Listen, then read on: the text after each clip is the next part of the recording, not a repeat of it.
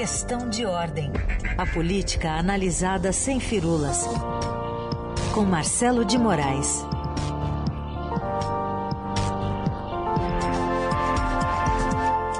Tudo bem, Marcelo? Bom dia. Bom dia, Carolina. Bom dia, Heisen. Bom dia para todo mundo. Bom dia. Bom, Marcelo, a gente está analisando como é que na vida real está é, repercutindo essa movimentação do Copom, que aumentou a taxa básica de juros, né, a Selic, o indicador que é usado como um mecanismo para regular a economia do país, subiu 1,5 ponto percentual, saindo de 6,25 foi para 7,75%. Grande parte do mercado já esperava esse aumento, principalmente por conta dessa alta interminável da inflação e também por conta desses, dessas possibilidades do governo furar o teto de gastos para financiar programas sociais como o Bolsa Família, que estão preocupando bastante o mercado. É, é uma contaminação, né? Uma coisa tem tudo a ver com a outra. Pois é, Carol, exatamente isso. como você falou, é uma contaminação porque o que está acontecendo? Você, para conter a, a, o problema da política, que no caso, qual é o problema da política? É essa iniciativa populista que o governo tem feito, não só de aumentar o, o, o furar o teto de gastos para poder é, pagar o Auxílio Brasil, mas também aproveitar essa furada do teto de gastos para liberar mais recursos para emendas dos parlamentares para eles fazerem suas campanhas, para eles poderem fazer, é, o, atenderem seus eleitores, atenderem suas paróquias, visando suas próprias reeleições. Então, o, esse, essa bagunça que foi feita na responsabilidade fiscal, ela tem um preço e gera insegurança, gera essa, o mercado vai ficando maluco, vai ficando preocupado, o investidor vai sumindo e o Banco Central tenta conter é, a, a, inflação, que é resultado dessa economia descontrolada, tacando, como disse o, o nosso colunista Celso Domingo, dando uma paulada nos juros. E essa paulada, ela é a sexta paulada seguida. Então você agora estava dando uma paulada, começou dando aquela paulada menorzinha, né? Você começou uh, aumentando 0,75 ponto, aí passou para 1, aí não deu 1, você agora já está 1,5 e em dezembro deve vir mais uma paulada de 1,5. E o que, que isso acontece? Isso vai minando a economia, porque você tem tudo eh, desacertado, e você acaba minando também a própria política. Então é como se eu estou gostando até de fazer essa análise para as pessoas entenderem como é que uma coisa leva a outra, porque você a, a, política causa uma crise na economia que causa uma crise na política, porque com a inflação, com a economia debilitada, com desemprego, com tudo desestabilizado, juros altos, você não tem como ter um projeto político para o próprio governo, porque como é que você consegue eh, defender sua própria reeleição se a economia vai muito mal, se a vida das pessoas vai muito mal? E é importante isso que você estava falando, como é que isso reflete na vida das pessoas. Eu vou dar um exemplo prático de uma coisa que eu tenho visto aqui, porque eh, para quem está procurando apartamento e vai atrás de um financiamento, esse financiamento vai ficar mais caro, por exemplo. Então, assim, eh, diminui a chance de você comprar o seu imóvel, de você é, porque a taxa de juros vai embora. Então, é, isso reflete em tudo na, na, na, vida da gente. E isso vai, é, quando a economia vai mal, vai tudo mal. Então, essa é uma aposta que o governo tem feito, que é uma aposta muito arriscada, de abrir essa porteira em nome de uma reeleição, em nome de um projeto político que está é, desgastado hoje por conta de vários problemas, por conta da pandemia, por conta de decisões políticas equivocadas, e vai minando a própria chance do governo de se reeleger. É uma aposta muito risco que o governo Bolsonaro tem feito e que está tentando, está pagando para ver, literalmente pagando para ver, né, Raíssa? É verdade. Bom, isso que você falou até me lembrou um comercial que a Carol e eu diríamos de bolacha, você diria de biscoito. É, Certamente. Aquela pergunta se é mais fresquinho porque vende mais ou se é mais fresquinho. Como é que é? Se, é mais se vende fresquinho. mais porque é fresquinho. Ou, isso. É, uma, porque uma na, coisa. Na, é. na, verdade, a gente está tá correndo atrás do próprio rabo, né? Você isso, não, não, não você não consegue sair da situação, porque uma coisa leva a outra. É, é quando eu digo, né? A economia, a política mata a economia que mata a política. Então, você não sai disso. E a gente tem, um, um, acho que um grande problema é saber onde é que isso vai parar.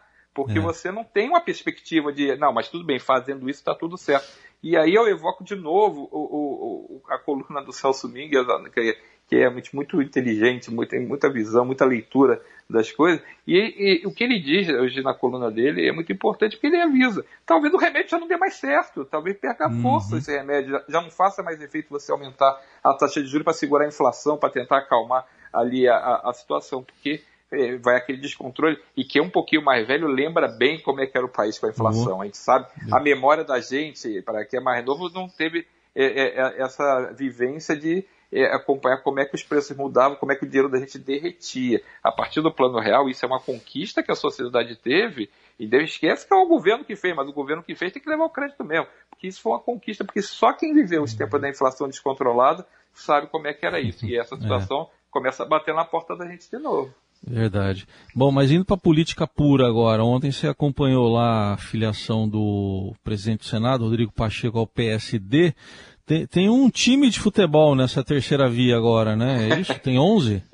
E acho que daqui a pouco vai ter banco, né? Começa a ter reserva também. Já, já todo mundo é terceira via. Isso que a gente faz aquelas contas modestas, né? Porque esses são os que estão assumindo, né? Que tem uma turma que fica ali cercando ali o alambrado, ah, vai que sobra aí uma chance também para mim.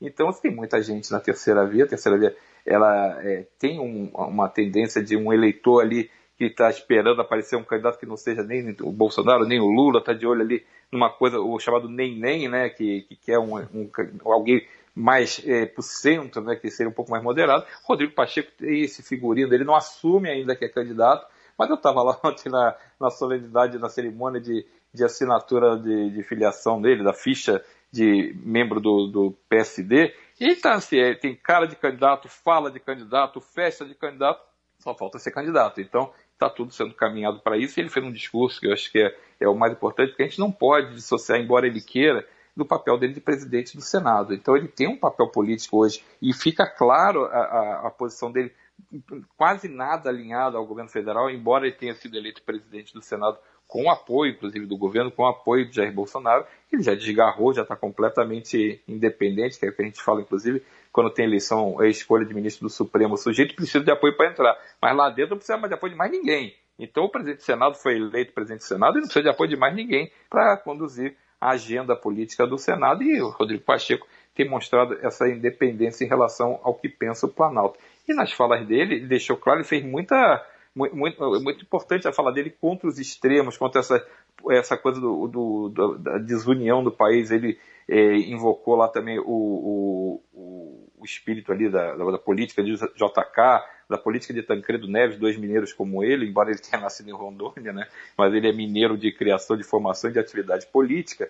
O Rodrigo Pacheco falou que ó, hoje estamos todos cansados e descrentes, estamos cansados de viver em meio a tanta incerteza, a tanta incompreensão e intolerância, uma sociedade dividida em que cada um não admite o contrário e não aceita a existência do outro, nunca irá chegar a lugar nenhum. A gravidade do momento que assola o país nos impõe uma tomada de decisão, decisão que não é contra quem quer que seja, mas a favor do Brasil e dos brasileiros. O caminho para solucionar várias crises que estamos enfrentando é a união. Quando falamos em unir o Brasil, é porque chegamos ao limite dos extremos. Então o recado está dado. Ele quer ser, ele quer correr nessa faixa do centro. O PSD de Gilberto Kassab tem esse perfil de correr na faixa do centro. Só que tem muita gente que desconfia que o lançamento de Rodrigo Pacheco é uma candidatura que pode ser lá na frente retirada para compor uma chapa com outro grupo político. No caso, estamos falando de Lula. Existe uma, uma impressão dentro do governo que Rodrigo Pacheco trabalha para ser vice-presidente na chapa de Lula.